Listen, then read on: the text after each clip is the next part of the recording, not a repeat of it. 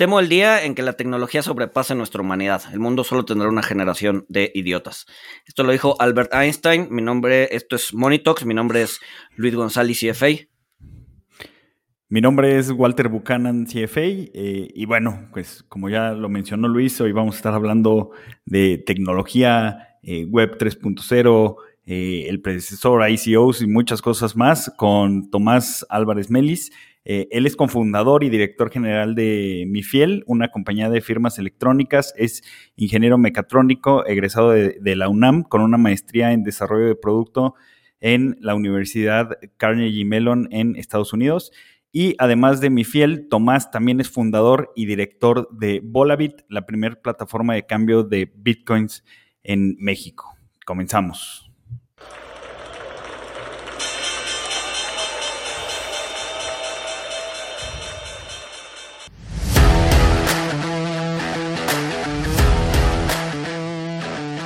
Monito, el otro lado de la moneda. Bueno, Tomás, pues mil, mil gracias por acompañarnos. Ya habíamos eh, interactuado en, un espacio de, Twitter. Eh, pues creo que eres, la persona indicada para platicarnos eh, qué está pasando con, el mundo tecnológico hoy en día, si hace sentido, si no hace sentido, qué, puede hacer sentido, qué no. Porque ahorita está muy de moda lo, que es el, Web 3.0 que para los que no saben de qué estamos hablando, eh, la, web 1 pues fue el internet de, los noventas, estas páginas, estos blogs para poder ver noticias en tiempo real. La, web 2.0 es la era del social media, donde hay contenido de los usuarios, donde eh, tú puedes eh, tuitear algo, postear algo, escribir algo, subir fotos, crear contenido y millones de personas lo pueden ver. Y la web 3.0 eh, el, futuro o una estafa. Tomás nos va a platicar. Eh, no, sé si quieras empezar con, los precursores de esto, Tomás, que, me habías comentado que fueron los, los ICOs. Sí, ¿qué tal? Oye, pues primero, muchas gracias a, ti y a Luis por invitarme. Ya llevaba un rato queriendo venir a, hablar sobre algo a Monitox.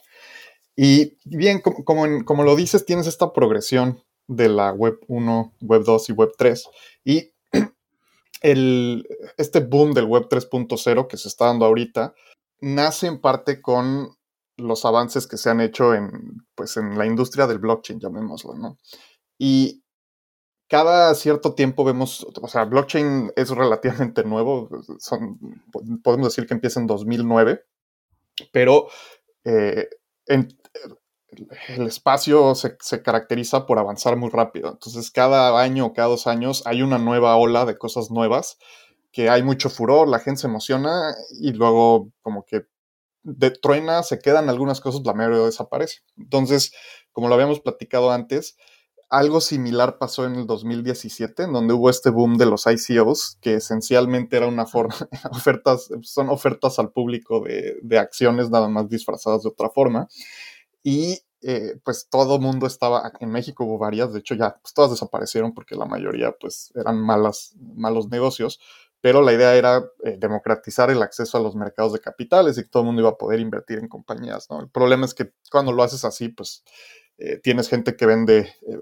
como, como dicen, compañías de que van a ser máquinas de movimiento perpetuo, ¿no? Y entonces alguna gente que no es muy sofisticada al investigar, pues les da su dinero, pierden todo y y así termina esto el 99% de estos proyectos, ¿no? Entonces, en 2017 tuvimos eso y luego eh, ahorita hubo un auge de DeFi, que es este Decentralized Finance, veamos qué se queda, qué se va. Y luego tuvimos los NFTs, ah, que vinieron rápidamente después de los, eh, de los ah, del DeFi. Y también veamos que se va a quedar de los NFTs y así va a ser esto, ¿no? Es como, como que se limpia todo y vemos que sobrevive. Sé que, sé que, sé que no eres muy em, eh, fan del, del, este, del blockchain, ¿no? No sé si nos puedas un poco platicar tu postura y con eso poder darle entrada al tema de Web 3.0, que creo que se basa mucho en la idea de blockchain, ¿cierto? Sí, y, mira, no es que no sea fan del blockchain, lo que pasa es que eh, de mi punto de vista, el blockchain tiene un caso de uso muy específico en donde la mayoría de las cosas que se quieren hacer sobre blockchain no tienen sentido. Entonces, como ya en algunas otras ocasiones lo he dicho, para mí un blockchain, su razón de ser es ser un servidor de estampa de tiempo distribuido resistente a civil attacks. Eso es lo que resuelve. Y cuando tú piensas, ¿qué necesito yo, eh, este servidor distribuido de estampa de tiempo? En qué aplicaciones necesito son muy específicas, porque la mayoría de las veces lo puedo resolver con una base de datos centralizada o un sistema centralizado mucho más eficiente y rápido y barato. Entonces, eh, cuando tratas de meter blockchain en todo, pues la mayoría de las veces no va a funcionar y lo puedes ver. O sea, Microsoft saca su plataforma de blockchain, la cerraron, ¿no? Eh, IBM tiene ahí Hyperledger, no le está yendo muy bien. Yo te apuesto que unos años la van a cerrar. Entonces, eh, se debe a que una blockchain sirve cuando estás haciendo algo que te da miedo que te apague el gobierno porque estás haciendo algo o ilegal o eh, legalmente gris, ¿no? Que está en una, en una zona en donde podría ser o no, o no legal. Entonces, si no entiendes, como los torrents. Cuando tienes Netflix y la mayoría de la gente usa Netflix, los torrents decaen muchísimo su uso porque pues ya tienes una solución a poder ver películas sin tener que comprar todo el disco, ¿no? O sea, todo el DVD que cuesta 800 pesos. Entonces, misma idea. Entonces es un tema de moda. Que, Elon, Musk acaba de, Elon Musk acaba de, tuitear que, que, al parecer está pensando regresar a Pirate Bay este, en vez de Netflix para ver contenido, ¿no? Pero, ah, te digo, entonces es un tema de moda, es una especie como de agua sin gluten kind of stuff, you know, o sea, como que todo, o sea, ya ves que ahora ya todo, nada tiene gluten y, te lo promocionan sin gluten para que lo compres, etcétera. ¿Es, más o menos así?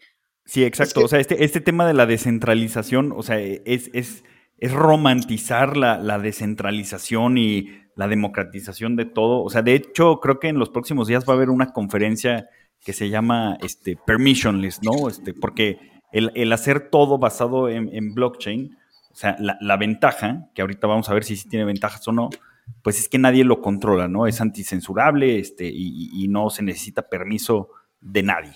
Pero eh, sí, y para contestar las dos, el problema es que la descentralización es un medio para un fin, no es un fin en sí.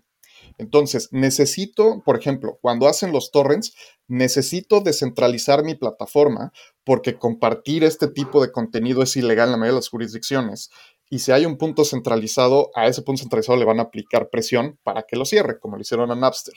Entonces, en el Bitcoin, la descentralización es un fin, eh, perdón, es un método para, o un medio para un fin, porque emitir un dinero privado en la mayoría de los países del mundo es ilegal. Y si no lo tienes descentralizado y hay un agente central al que pueden ir y meter a la, como, a la cárcel, como pasó en Estados Unidos con los de Liberty Dollar, o como podría pasar con los del Tumín en México, si, si, si, si, no tuvieras el artículo constitucional de usos y costumbres, entonces necesitas un sistema descentralizado. Entonces siempre es, ¿para qué quiero un sistema descentralizado? Y la mayoría de las veces es porque lo que estoy haciendo o no es legal o es legalmente, o sea, hay, hay un tema gris ahí de legalidad. Si no, no, no tiene mucho sentido tener un sistema descentralizado. Pero entonces por eso hace sentido el Web 3, ¿no? Para que no te apaguen el Internet, para que no te censuren, para que no te... ¿O hacia dónde va, hacia dónde va la idea de Web 3? Bueno, es que sí, o sea, a nivel general sí, es lo que la gente, ah, blockchain descentraliza y, y entonces es incensurable. El problema es que eso es, un, eh, eso es una postura muy general y que la mayoría de las veces no es cierto. Cuando tú analizas la mayoría de estos proyectos, no son descentralizados. Hay, un, hay gente a la que pueden agarrar el, el Department of Justice de Estados Unidos y ponerles presión para que lo apaguen o lo cambien o lo reviertan.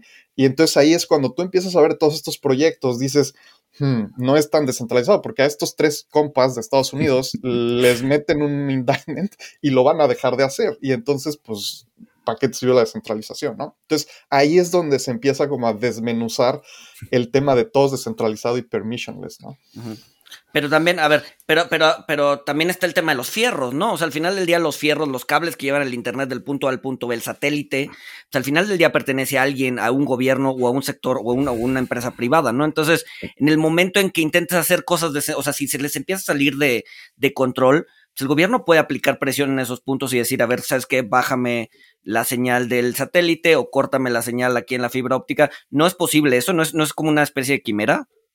Ajá, pero el problema ahí es que sería eh, como quemar la casa porque tienes una infestación de ratones, ¿no? O sea, es una solución, pero la mayoría de los países no pueden apagar su internet, no, es Myanmar o, o, estos lugares donde apagan internet y, todo bien, ¿no? Entonces, el problema es que hay maneras, por ejemplo, en Bitcoin, mi, nodo que yo tengo en mi sala se conecta por la red Tor. Entonces, mi ISP, mi, mi Internet Service Provider, que en México sería Telmex o, Total Play, no pueden ver que es un nodo de Bitcoin. O sea, ven tráfico, pero no saben qué es. Entonces, hay maneras de enmascarar tráfico. Nada más que este tema de enmascarar tráfico te genera latencia y cosas que en muchas aplicaciones web 3.0 no funciona porque es lento. O sea, enmascarar tráfico es lento. Entonces, es que justo estás haciendo el análisis. Oye, ¿qué pasa si, o sea, cuando ves un proyecto de DeFi o de, o de Web 3.0, de lo que tú quieras?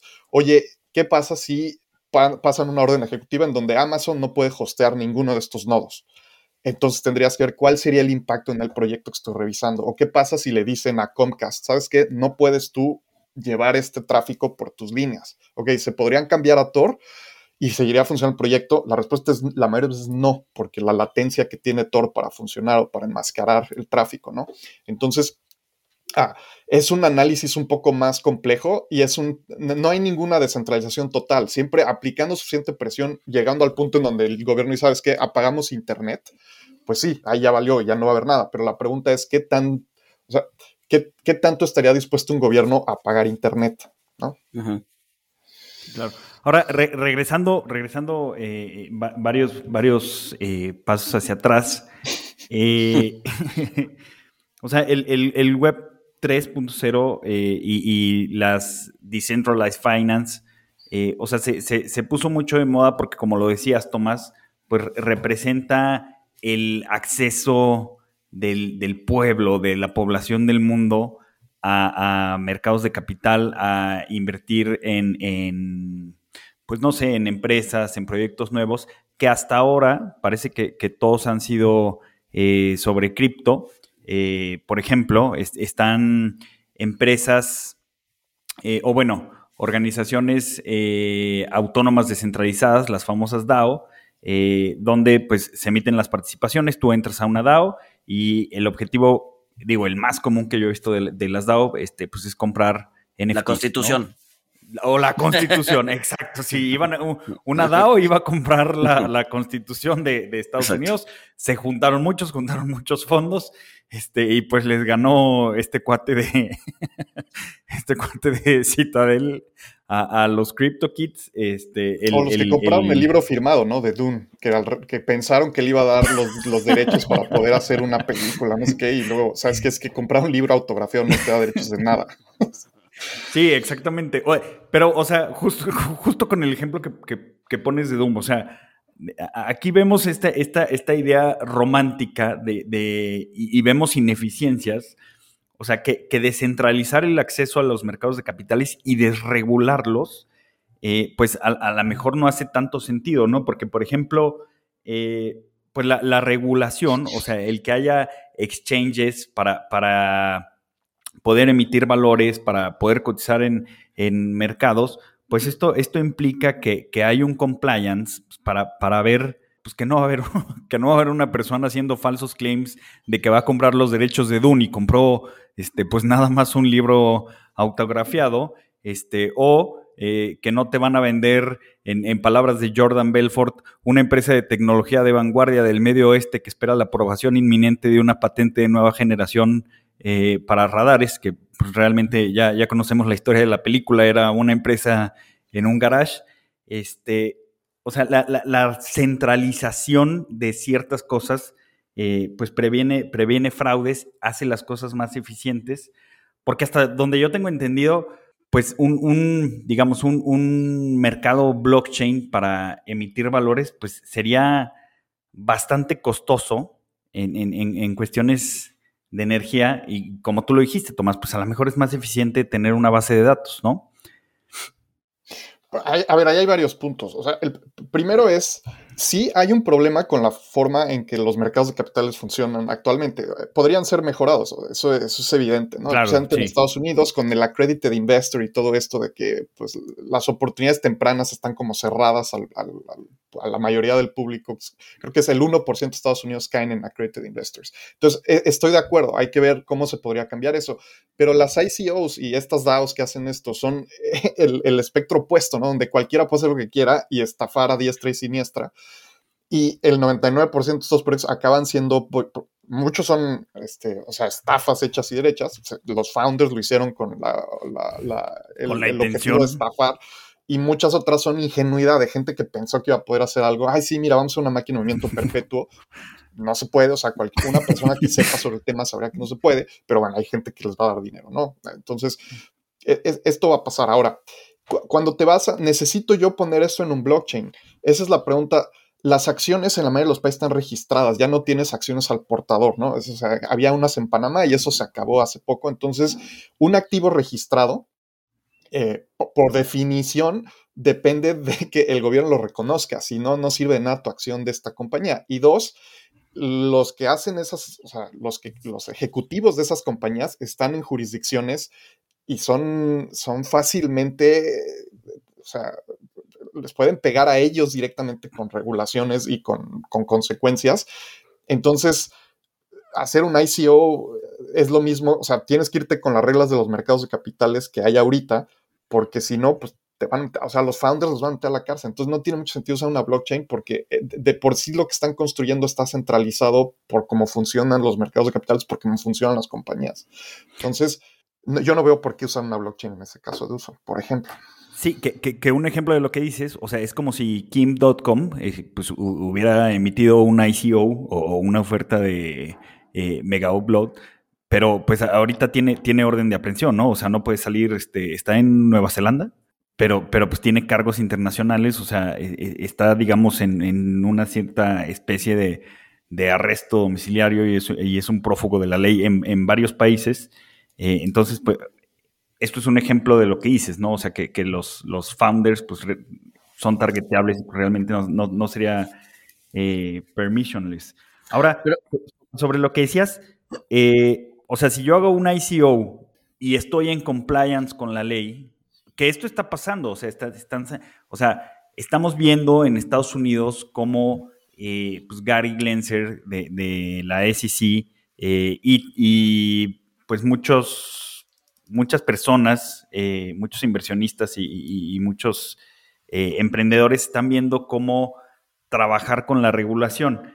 Pero no, o sea, no pierde sentido también por el tema de costos, o sea, meter algo en blockchain como, como un ICO, eh, o sea, además de, los costos pues de consumo de energía, lo que implica, o sea, no pierde sentido cuando le metes los costos regulatorios y volvemos a lo mismo, pues hacerlo de forma centralizada, pues te va a salir siendo más barato.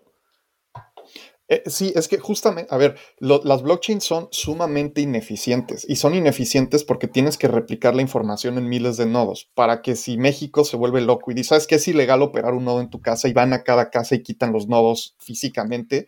Pues haya nodos en Dubái y haya nodos en China y haya nodos en Australia. Es el punto necesita, porque si no lo, apaga, o sea, con una coordinación relativamente fácil podrían apagar la red si quisieran. Entonces, eh, las blockchains son lentas porque en teoría deben maximizar para la cantidad de nodos, entre más nodos más difícil apagar el sistema. Mientras sobreviva un nodo, tienes toda la historia de las transacciones.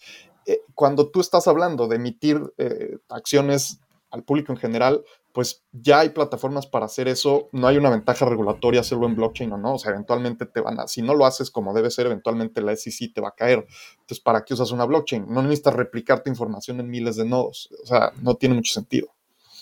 Entonces, derivando un poco de, esto que, que estoy escuchando, podríamos concluir que tu idea en general acerca del, de, por ejemplo, de las otras cripto, que no es Bitcoin, sino de las otras cripto, Ethereum, Solana, o sea, que no tienen un futuro seguro, o sea, que no, que no tiene mucho sentido, dado que le dan servicio a esa parte de Decentralized Finance, eh, blockchain, etcétera, y dado que no tiene mucho sentido y solamente es moda, entonces es probable que esas monedas no sobrevivan o no encuentren ni siquiera un nicho.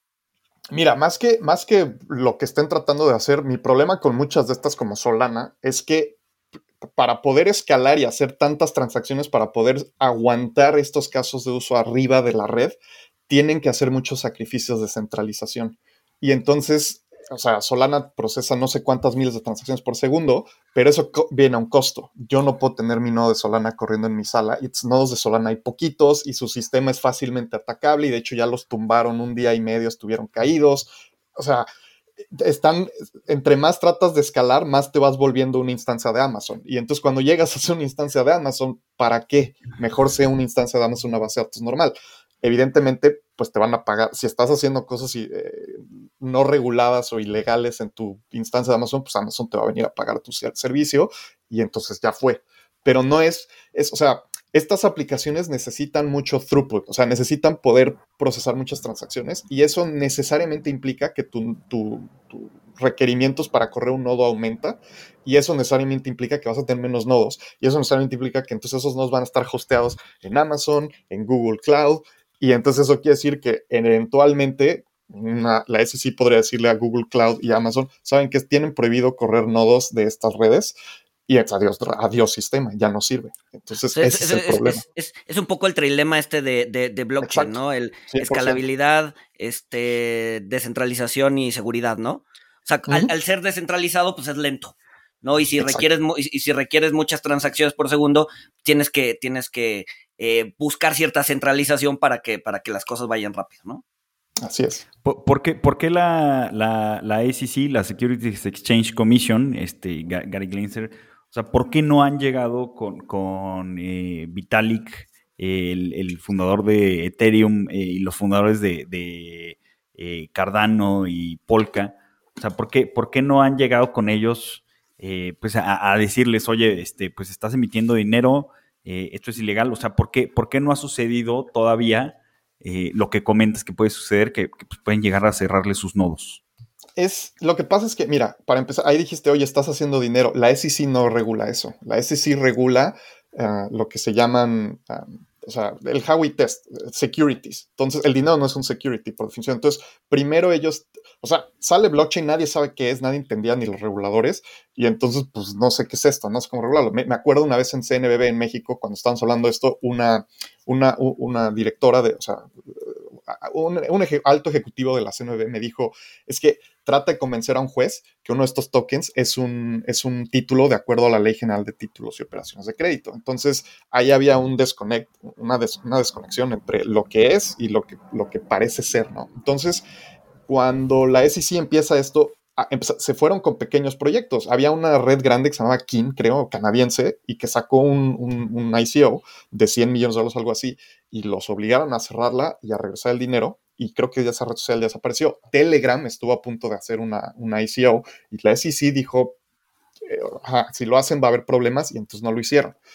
Entonces, la SEC funciona en donde van como despacio atacando, pero tenlo por seguro que eventualmente van a llegar con ellos. Ahorita están contra Ripple, que es una de estas redes grandes, XRP, Ripple, los están demandando ellos. No creo que se avienten contra Ethereum mientras están peleando con Ripple, porque también tienen recursos limitados. Y por ahí leí que de los equipos que tienen, solo dedicaron uno de sus equipos legales a atacar, a, sancionar proyectos de blockchain, ¿no? Entonces, pero no te sorprenda que cuando acaban con Ripple, si ganan, se vayan con otro. Podría ser Ethereum, podría ser algún otro. Entonces, eh, lo vamos a ver. Y ahí es a mí donde me daría miedo, ¿no? Cuando acaben con Ripple, si ganan, agárrate, porque tienen un presente fuertísimo y ahora sí pueden ir contra quien quieran. ¿Y tú, tú crees que ganen contra Ripple? No lo sé. O sea, yo, mira, yo honestamente, cuando yo lo veo, lo que pasa es que yo no soy abogado y menos de Estados Unidos, pero cuando, cuando yo lo leo, Ripple sí parece un security, parece que sí pasa el Howey test. Veamos qué decide un juez en una corte, pero podrían perder Ripple, ¿no? Y entonces ahí sí va a estar, o sea, eso va a ser un parteaguas.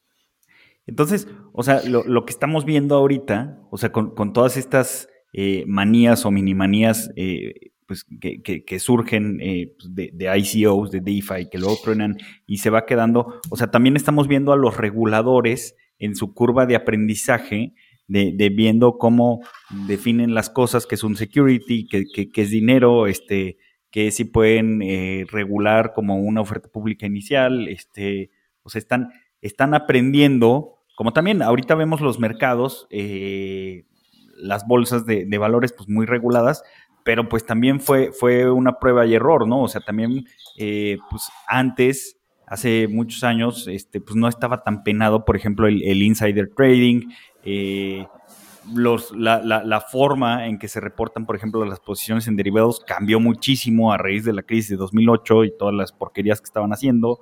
Eh, o sea, también estamos viendo lo, mismo que pasa en, en, sí, en el mundo centralizado. Eh, o sea, ahorita, como es algo muy, muy nuevo, eh, pues los reguladores, sobre todo en Estados Unidos, están aprendiendo y están definiendo su alcance. Sí, los reguladores siempre van behind the curve, ¿no? Siempre van persiguiendo y, o sea, siempre, siempre van atrasados, ¿no? Eso es un hecho. Además, la SEC y la FTC o sea, cuando tú, son como una planadora, son muy lentos, pero cuando te pasan por arriba, máximo dolor, ¿no? Entonces, eso es lo que va a pasar. Y entonces le están pasando ahorita Ripple encima con la planadora, vamos a ver si, si sobreviven, pero pues, y, esto te lleva a otras cosas. Cuando tú piensas, bueno, Polkadot, eh, este, Cardano, todas estas, como que el nivel de centralización no es digo, el nivel de descentralización no es bastante considerable. Te vas a algo más como Ethereum, que tiene más descentralización. Pero, ¿qué pasa si agarran a los fundadores de Ethereum y a los de la, Ethereum Foundation y deciden, ¿saben qué? Todos ustedes o, para, o, salen a decir que paren esto o, van a tener problemas. ¿Qué tantos embates resistiría Ethereum? Esa es la pregunta. Entonces, eh, creo, yo creo que podría resistir algunos, pero qué tanta presión les aplican, eso puede ser, porque te vas contra todos los de los proyectos grandes de Ethereum y los vas tronando a cada uno y entonces vas despedazando el ecosistema lentamente. Eso es eh, como el miedo que, debería tener la gente de Ethereum. Ahora, eh, dejando a un lado el tema de descentralización, ¿no? Que creo que es como la bandera de batalla o, el, argumento de venta de, de, las, de las criptomonedas, ¿no? La descentralización. Asumamos que la descentralización ok, no, no es posible porque ralentiza, por lo que sea. ¿Qué, qué, nos queda de, lo, de, de, toda esta revolución que ha habido desde el 2009? O sea, ¿qué, ¿qué podemos rescatar si no es lo descentralizado? Yo, creo que nada. O sea, una blockchain no descentralizada no tiene sentido. Pues, ya existían. Las blockchains centralizadas ya existían. Se llaman base de datos MySQL, Postgres, Oracle. Entonces. O sea, entonces fuera de la descentralización, o sea, si por alguna razón la descentralización no funciona por todo lo que comentas, porque es lenta, porque tiene que correr nodos centralizados, bla, bla, bla. O sea, al final regresamos al punto cero. No, mira, yo creo que se han hecho avances, o sea, estaba siendo un poco eh, extremo, o sea, se han hecho avances en, criptografía, en usabilidad de criptografía para, porque acuérdate que blockchain son llaves privadas que tú, o sea, parte del blockchain son llaves privadas, la combinación llave privada y pública y con la llave privada y pública tú puedes hacer cosas interesantes para mandar mensajes privados, bla, bla, bla. todo eso ha avanzado mucho gracias al blockchain. Entonces, esa parte se va a quedar. O sea, la privacidad de usuarios, la usabilidad de, sistemas criptográficos, eh, creo que en eso se ha avanzado y se va a quedar. Pero, o sea, de blockchain, así considerando los sistemas, eh, los casos de uso son reducidos. O sea, por ejemplo, Tomás, digo, la verdad yo conozco muy poco, o sea, sí leo cosas, pero este, pues no, no, eh, no conozco tanto de programación, de, sistemas, de, cuánto cuesta todo esto, pero un uso que, a mí se me hace, o sea, yo considero que sería una genialidad, o sea, poder votar desde mi celular. O sea, y lo he escuchado por ahí, que, pueden haber blockchains electorales, bueno, pero a lo mejor estoy diciendo una estupidez porque tendría que estar centralizada esa blockchain con el INE y pues es lo mismo que una base de datos, ¿no? Necesitas un registro de votantes. O sea, ya hemos tenido debates sobre esto en 2015, 2016, me acuerdo. Y el problema es que, o sea, la, blockchain no es mágica, no puede prevenir que gente vote dos veces. Entonces, tú necesitas un registro de votantes y ese registro de votantes va a ser central, centralizado. De hecho, hubo ya sistemas votes, hubo por ahí, creo que ya desaparecieron. Se trató en 2016, 2017, donde estaban metiendo el blockchain a todo y no, y no jaló. O sea, no hay sistemas de votación en blockchain que estén siendo utilizados porque no tenía sentido. O sea, los sistemas de, o sea, las votaciones no son ilegales. Ah, tienen que estar coordinadas por el Estado y tienen que ser reconocidas porque si no, no sirven de nada. Entonces, ¿para qué necesitas no, sí, pero, pero, o sea, no, no, lo planteaban como en el tema de que fuera ilegal, sino lo planteaban como, como en el tema, pues, de que no te votaran los muertos, de que no votaras dos o seis veces, Blockchain no Este, previene eso. Blockchain, o sea, una blockchain, garbage in, garbage out. Tú le metes basura al sistema y te da basura. O sea, prevenir que voten los muertos no es a nivel la manera en que guardas los datos en la base de datos. Eso no se hace ahí, se hace afuera. Entonces, uses una base de datos de Oracle o una blockchain, va a tener el mismo problema, a menos de que resuelvas que te voten los muertos. Sí, no, porque a ver, si, una persona muere y no se, o sea, no se registra, pues sigue estando vigente en el padrón. Y entonces Sí. cuando, cuando alimentas la base de datos con el padrón, pues ahí va el muertito que pues, va a votar si, si, si, No, si no. en ningún momento lo diste baja en la, I- del INE, ¿no? Y, y, pues tú, tú sacas todos, to- todo, tu, todo tu ejército eh, de, de, pues sí, de mineros o de blockchainers, no sé cómo le digan, a que se pongan a registrar votos y pues, como todos van a estar validando esa blockchain, pues se van a registrar este en, en el número de votos manipulados, ¿no? O sea, también me imagino que tienes un problema ahí. Este, No con- sirve. O sea, podríamos tener el debate, pero la conclusión es que no mejor no, no funciona. o, sea, es, o, sea, o sea, es mejor pues, cómo se llevan las cosas ahorita, ¿no? No, no, no, ojo, no quiere decir que la, la manera en que votamos ahorita es la mejor. Eso no es cierto. no, no, no, pero no, o sea, es, me- es mejor, es mejor que, que- que- que hacerlo en blockchain, ¿no? O sea, hacerlo en blockchain es un callejón sin salida en donde vas a llegar a los mismos problemas que si lo trataras de resolver con una base de Oracle. Entonces, pudiendo escoger entre la base de Oracle y la blockchain, mejor escojo Oracle, es más rápida, más eficiente. Y entonces, porque los problemas no son inherentes a un tema de descentralización ah, que pueda resolver una blockchain. Oye, y también últimamente hemos visto mucho eh, que, que- que le quieren dar el, el uso a los NFTs eh, y al blockchain para, para tokenizar el real estate, ¿no? O sea, está, está, está como, eh, pues sí, está este sueño donde si yo quiero comprar un departamento en, en Palo Alto o en cualquier parte del mundo, eh, pues si, si esto, si la propiedad eh, de, este inmueble está a través de, un NFT, este, pues yo lo puedo comprar con una transacción eh, donde se liquide eh, en unos minutos este, y pues ya, me ahorré gastos notariales, me ahorré registro público de la propiedad, o sea, y supuestamente, o sea, se eficientaría este mercado y supuestamente los notarios van a desaparecer en el futuro porque el real estate va a estar tokenizado. ¿Cu- cu- ¿Cuáles son los puntos que ves, que ves en esto? Y, la anécdota con la que te topaste, eh, que me contaste de, una startup que hace eh, crowdfunding para proyectos inmobiliarios. Ok, a ver, eh, tokenizar real estate tiene varias cosas. Es muy situacional porque la manera en que tú compras una casa acá en Estados Unidos y la manera en que la compras en México es bastante diferente en, en el proceso, ¿no? Entonces, pero volvemos, hay algunas cosas centrales. Hay registros de, o sea, la, la propiedad te la, te la reconoce la, el law of the land, o sea, la- el gobierno en turno es el que reconoce la propiedad. Te la pueden quitar si no la La reconoce. autoridad ¿no? central, claro. la autoridad del- de donde estés. Entonces, ya de ahí dices, ok, ¿para qué lo necesitaría? O sea, ¿dónde me serviría el registro en blockchain de esto, no? Entonces, esta... eh, Y, y bueno, y también tienes que considerar que muchas veces ya tienes ah, este, propiedad tokenizada, son las fibras y los rates, ¿no? O sea, es, al final de cuentas lo que estás comprando. Sí, pero queda- está centralizado, ¿no? pues sí, pero, o sea, mi objetivo es poder comprar una casa en Palo Alto, ¿no? O, o un pedacito de una casa en Palo Alto. ¿Cómo lo logro? Si es con blockchain o con una base de datos de Oracle, no importa en realidad. Es mientras yo pueda comprar esa casa en Palo Alto, da igual cómo lo hice. Entonces, la pregunta que te tienes que plantear, ¿es blockchain la manera más efectiva de implementar un sistema para que Tomás pueda comprar una casa en Palo o una fracción de una casa en Palo Alto? Y la respuesta es no necesariamente, y la mayoría de las veces no es cierto. Entonces, ah, esta, esta de crowdfunding que platicamos, estaban tratando de hacer un fideicomiso bancario, que al final lo hicieron, es un fideicomiso bancario en donde tú metías la propiedad y luego eh, tenías tokens sobre ese, fideicomiso, eh, sobre ese fideicomiso bancario.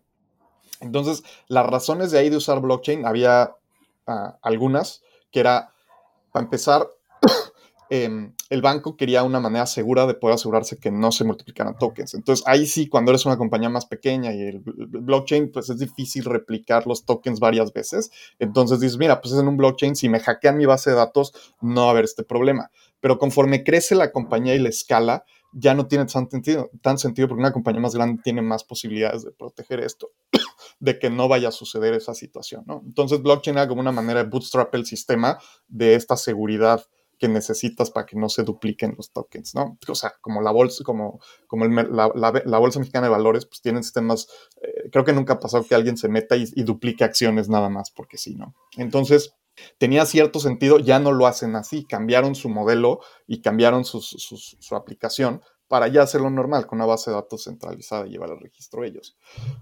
Entonces, es un tema bastante complejo y tiene aristas, pero en general, eh, Walter, la respuesta no es una blockchain, en general, en general. podríamos concluir que entonces blockchains hoy por hoy solo hace sentido para Bitcoin. Para cosas ilegales. Bueno, que puedan ser ilegales. No, mira, también... Bueno, es que lo que pasa es que Bitcoin es ilegal en el sentido de que en la mayoría de los países la, el monopolio del dinero está, está, está entregado al Banco Central y es ilegal que alguien más haga dinero que no sea el Banco Central o bancos centrales extranjeros. Entonces, por eso es que es ilegal. O sea, cuando lo piensas ilegal, si alguien hubiera empezado Bitcoin así nada más en su casa, ay, sí, los Tommy Coins, me hubieran metido a la cárcel. Banjico, como cuando la delegación Álvaro Obregón trató de sacar los Obregones, pues los de Banjico fueron a visitarlos y decir, oye, es que no puedes. O sea, solo yo puedo hacer eso. Entonces, sería el mismo caso aquí. Entonces, eh, es evidente que pues, Bitcoin eh, para eso funcionaba. Y eh, mira, hay cosas de, DeFi, hay cosas muy interesantes. Ah, de hecho, pues yo me, involucro con DeFi y tengo ahí, o sea, juego en DeFi, porque el concepto es bastante interesante. Sin embargo, a mí mi preocupación es que la mayoría de las plataformas de DeFi están centralizadas y que al estar ofreciendo, muchos de ellas ofrecen productos financieros regulados, em, pues los van, van, a acabar cerrándolas y entonces, eh, pues qué padre que existiera, qué padre el experimento, pero si la cierran, ¿de qué te sirvió no? Entonces, eh, o sea, sí, sí hay cosas interesantes en DeFi que de alguna forma yo creo que tal vez logren eh, descentralizar suficiente para que no se puedan apagar tan fácilmente y sean permissionless. Pero, pero regreso a mi pregunta. Entonces, hoy, o sea, la única aplicación que tú ves hoy por hoy para el blockchain es Bitcoin. O sea, realmente útil. Mm, Monero, eh, temas de, Monero, que es una de, para realmente anónima, una, moneda anónima, eh, Bitcoin, Monero, sí, pero yo te diría que es específicamente para dinero. Ok, y puede, o sea, parece ser, o sea, decías, la, descentralización es un medio, no un fin. Yo por todas las noticias que veo en, digo, sigo esta cuenta que se llama eh, Blogworks, o sea, que todos los días publican que JP Morgan invirtió en, blockchain eh, o que BlackRock está pensando en invertir en blockchain. Eh, o sea, te sacan todas estas noticias. O sea, donde parecería que la descentralización se está persiguiendo como, como, un fin, eh, pues ya vemos que, realmente es, es, un medio, ¿no? pues no sé, no sé, Tomás, este, además de, de esto, eh, o Luis, con lo que yo me quedo, que, es que la descentralización, eh, pues sí, suena muy romántico, pero realmente es, es un medio, no un fin. Eh, no sé qué más puedas agregar, Tomás, este, algunos proyectos de, de, DeFi que crees que valga la pena curiosear o, algo que valga la pena revisar, algo que no se nos esté pasando.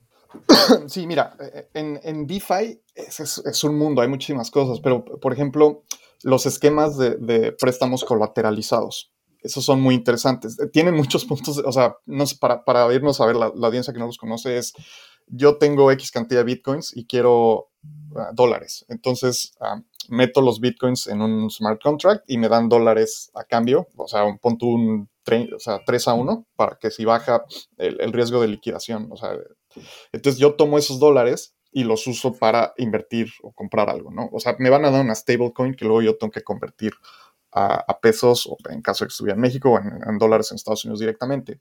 Y entonces hago eso fuera de una institución financiera. Sin embargo, y en teoría debería haber costos más bajos porque ese, el, el overhead regulatorio que tiene una institución financiera que se pasa en el costo de las tasas, pues no existe en teoría, porque no hay KYC, no hay AML, o sea, de prevención de lavado de dinero, no existe el, el, conoce a tu cliente. Entonces, evidentemente operar una institución financiera en donde todos esos costos regulatorios dices, no, aquí no los vamos a absorber, es más, ni siquiera los vamos a erogar, pues no va a durar mucho si, si tiene directivos que, pueden ir y, los reguladores meten a la cárcel, ¿no? Entonces, a nivel conceptual, te ahorras todo ese costo regulatorio de prevención del lavado de dinero y el, o sea, tú tienes tus dólares y los regresas al, cuando terminas, regresas el pago y te regresan tus bitcoins.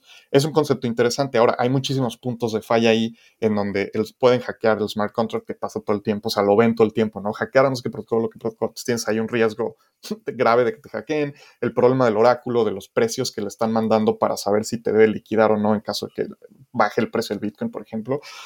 Eh, está el problema de que las stablecoins que te están dando, la mayoría están tendiendo a centralizarse mucho, entonces podrían en un plumazo eh, confiscar eh, los dólares que sostienen esos stablecoins y ya no, ya no existe, o sea, ya pues esos stablecoins se quedan sin valor. Entonces tienes muchísimos puntos de falla que podrían tronar, pero el concepto es interesante. Oye, bueno, cambiando un poquito una pregunta más de coyuntura, ¿no? Este, este, este episodio lo estamos grabando la primera semana de marzo y, hago el, el, timestamp porque las cosas están cambiando muy rápido, pero estamos viendo que, por ejemplo, ahorita con las sanciones en Rusia, eh, el Bitcoin ha subido muchísimo de precio, ¿no? Entonces está obviamente toda esta idea de que están usando la criptomoneda para darle vuelta a las sanciones. ¿Qué, qué, qué, podríamos esperar hacia adelante? Un, un tema de, eh, ¿podría eh, reforzar la idea, que no necesariamente es cierta, pero podría reforzar la idea de que Bitcoin se utilizan para cosas ilegales o cosas sombrías o cosas sucias, que, ya hay varios estudios que, apuntan a que no necesariamente, pero no podría reforzar por lo menos en la, en la cabeza del, eh, popular, en la cultura popular de que Bitcoin se utiliza justamente para darle la vuelta a las cosas. Lo va a hacer. De hecho, justo ayer la, senadora Warren estaba tuiteando sobre esto, de que no, es que Rusia va a usar Bitcoin para evadir sanciones. Y mira, desafortunadamente probablemente lo van a hacer. El, punto del Bitcoin es que es descentralizado, es permissionless. No puedes tú, es neutral, no puedes tú negar quién accesa a la red. Una red abierta, todo el mundo puede entrar. Entonces, ahora, que lo estén haciendo para evadir sanciones, yo no creo, porque los volúmenes que necesitan para variar son enormes, que eh, en Bitcoin sería difícil de operar sin acceso a Swift, porque necesitas una plataforma en donde liquidas y te van a mandar esos, o sea, tus, tus Bitcoins cambias por dólares, te los mandan al lugar. Entonces, no lo veo. Pero lo interesante aquí es, como Rusia lo podría usar para evadir sanciones, fue la misma manera en que cuando las protestas en Bielorrusia estaban eh, pro democratización, y que el gobierno de Bielorrusia le estaba cerrando las cuentas a los activistas, se les, o sea, hubo una campaña para mandarles fondos en Bitcoin para que pudieran seguir sus operaciones pro democracia. Entonces, como el gobierno de Bielorrusia no podía parar ese caso de uso, o en Nigeria lo mismo, cuando estaban las protestas contra la violencia policíaca y el Banco Central estaba congelando las, las cuentas a los, a los que protestaban, pues como a ellos no los puedo detener de que reciban donaciones en Bitcoin, pasa lo mismo con Rusia. Entonces, em, yo creo que este, este auge en el precio se debe a que no se está haciendo, pero se está entendiendo que eh, este es un asset class que, pues, que tiene ciertas características que la mayoría del sistema financiero no tiene y que son interesantes, porque mañana el target es Rusia, pero ¿qué pasa si pasado mañana es China? ¿No? Entonces, eh, o con los canadienses, que pasó ahorita con las, con las, protestas, de, los, camiones, donde el gobierno central empezó a, inclusive a amonestar a los que mandaban donaciones. Entonces la gente se empieza a dar cuenta y decir, oye, un activo que yo puedo mandar sin, o sea, de manera permisional y que no, o sea, de manera sin pedir permiso y que no me pueden, ah, digamos, prevenir de hacerlo, tiene valor.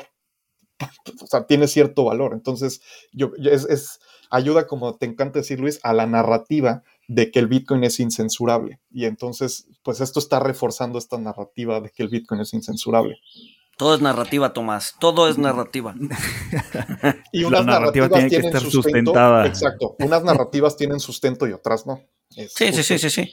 Yo, también estaba viendo, o sea, sobre este tema de, Bitcoin eh, y el conflicto de Ucrania y Rusia, o sea, también se estaba utilizando para pues sí, para, para ayudar a Ucrania. Este, estaba viendo que unos reporteros eh, que querían ir a hacer cobertura en la zona de conflicto, la única forma que tuvieron de comprar un coche fue con Bitcoin. Y lo, o sea, compraron el coche en Bitcoin, lo pagaron rápidamente y fueron a cubrir la zona.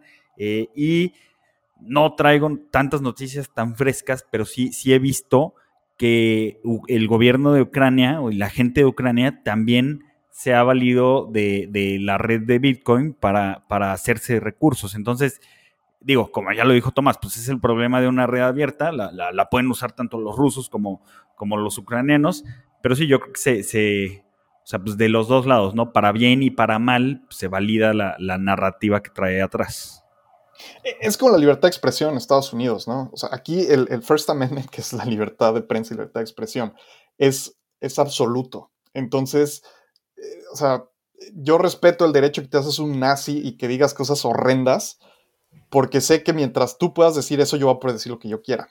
En el momento en que tú no puedes decir eso y empiezan a censurar, entonces es cuando ya tienes un problema y, se va degradando esta, esta libertad de expresión, ¿no? Entonces el Bitcoin es igual, o sea, es como el, el derecho de usarlo lo tenemos todos. ¿No? Porque, o sea, nada más que un derecho aquí es otorgado por el, aquí es, es, es, un, la capacidad de usar la tenemos todos y nadie puede prevenir que otra persona la use. Entonces, y va a haber gente que la va a usar para cosas que tú consideres malas y va a haber gente que la va a usar para cosas que tú consideres buenas. Ese es el tema, o sea, igual que la libertad de expresión. Sí, igual que, igual que este, pues, los pesos o los dólares o cualquier moneda, ¿no? Pues hay gente que pues, las usamos para, para llevar el pan a la mesa y para este, cosas buenas y pues también hay gente que lo utiliza para cosas malas, ¿no? Digo, pero hay una defensa eh, fundamental, que sí, hay, mecanismos para poder prevenir que los que no, que las actividades con las que tú no estás de acuerdo las puedas limitar y estrangular. ¿no? Eh, por ejemplo, si tú ves Operation Choke Point en Estados Unidos, en donde a través de un de los bancos estaban matando las industrias que, que no eran ilegales, porque al gobierno no le parecían correctas, como eh, los payday loans y, gambling y todo esto, o sea, lo cierran y lo matan ah, sin pasar una, sin hacer una ley que las haga ilegales, Entonces, eh, ese es el problema cuando tienes un sistema con los pesos, es que el emisor puede decidir qué es una actividad válida y qué no es una actividad válida, ¿no? Hay casos donde es medio claro, como Rusia invadiendo, pues sí, no deberían hacerlo, están mal, pero hay casos menos claros, como los payday loans o la marihuana, o sea, los estados que tienen marihuana, y aquí en California es legal, pero muchos bancos no abren cuentas porque el gobierno federal les dijo, si tú abres cuentas, vas a tener problemas con tu licencia bancaria federal. Entonces, pues las, industrias de marihuana en California no pueden abrir con ese banco. Lo que me lleva, lo que me lleva quizás a una última pregunta antes de que se nos acabe el tiempo y un poco salirme de, de, tema, o sea, dado, dado, todo esto que has comentado, ¿qué, qué opinas de las eh, eh, de, la, de la moneda digital centralizada? ¿no? O sea, esta idea de que el, Banco Central saque su moneda y pueda, por ejemplo, a mí, a, mí en lo personal se me hace una buena idea eh, el tema de poder taguear el dinero y decir, a ver, este dinero es del gobierno y va a ser para comprar comida y no te lo puedes ir a chupar a la, a la cantina de de la, de la, de la esquina, ¿no? O sea, obviamente se, se, presta excesos, sí, pero este... O a totalitarismo. o a totalitarismo, sí, a ver, o sea, yo creo que en todo hay extremos, ¿no? Pero, pero el poder dar eh, recursos de manera tagueada para que la gente compre lo que tenga que comprar, creo que es válido. Yo probablemente tengas una idea distinta a la mía, pero no sé qué, qué pienses tú. Bueno, uno, para hacer eso no necesitas una blockchain, son bases de datos centralizadas, el Banco Central, ¿no? Entonces por ahí empezamos. Y dos, a mí se me hace peligrosísimo eso. O sea, imagínate eso en el poder de, China, o sea, en el gobierno chino. Yo decido en qué gastas. Ah, y si de repente decides participar en una protesta, te apago tu dinero y ya no sirve para comprar nada. O sea, ese es espeluznante. No, sí, el, extremo es peligroso. El extremo es peligroso. Pero es que les estás dando un mecanismo a quien sea que lo tenga para arruinar. En, en Inglaterra estuvo a punto de pasarse una ley cuando estaban los conservadores de que los bancos les cerraron la cuenta a los inmigrantes ilegales. Imagínate que hubiera, y es Inglaterra, no estoy hablando de China o de, de un emirato totalitarista, estoy hablando de Inglaterra. Si pasaba esa ley y la aplicaban, ¿qué hubiera pasado? en Los Ángeles haces eso y, de, Trump se le ocurre la misma idea y devastas a la comunidad latina que vive en Los Ángeles. Ya no pueden tener acceso a servicios financieros. A mí se me hace una herramienta peligrosísima, que yo no sé si se la confiaría ni al gobierno de Estados Unidos, ni al de México, ni al de China. Pero bueno, o sea. Pero bueno, por eso, o sea, así como, así como podría pasar con esa eh, moneda centralizada, pues así puede pasar hoy, ¿no? O sea, si el gobierno se vuelve loco y decide cerrarle la cuenta a los migrantes, o sea, eso es algo que puede pasar hoy. Pero tienen efectivo. Todavía tendrían efectivo. En tu mundo donde reemplazan el efectivo con esta moneda digital, pues ya me fregué. O sea, realmente ya me fregué. Me, me pueden matar de hambre si quieren. En el extremo. En el extremo. Supongo, supongo que para llegar a ese punto, pues hay que, hay que hacer leyes y en el momento en que se estén haciendo las leyes, pues poner ciertos presión social para que, para que existan candados, ¿no? Como generalmente se hace. pues todos pensaban que Inglaterra tenía esos contrapesos y estuvieron a punto de cerrar la cuenta de los inmigrantes ilegales. Entonces, y, los contra, y los contrapesos funcionaron. Pues se acabó la elección y los quitaron. O sea, sí, pero no es un volado eso. O sea, está bien, pero yo no lo haría. Sí, lo que pasa es que da, o sea, da miedo entregar un poder tan grande, o sea, que, que se puede usar para bien, pero me encanta esta frase que dice, el infierno está pavimentado de buenas intenciones. Entonces... Pero bueno, este... Pues no sé si, si alguien tengo más, si no, pues agradecerle a Tomás su tiempo, su extenso conocimiento en el tema. Este, nos portamos bastante bien, entonces, este, eh, pues nada, mil, mil gracias, eh, Tomás, por, por acompañarnos. Sí, Luis, te contuviste, te veía cómo te estabas conteniendo, pero muchísimas gracias por la diplomacia.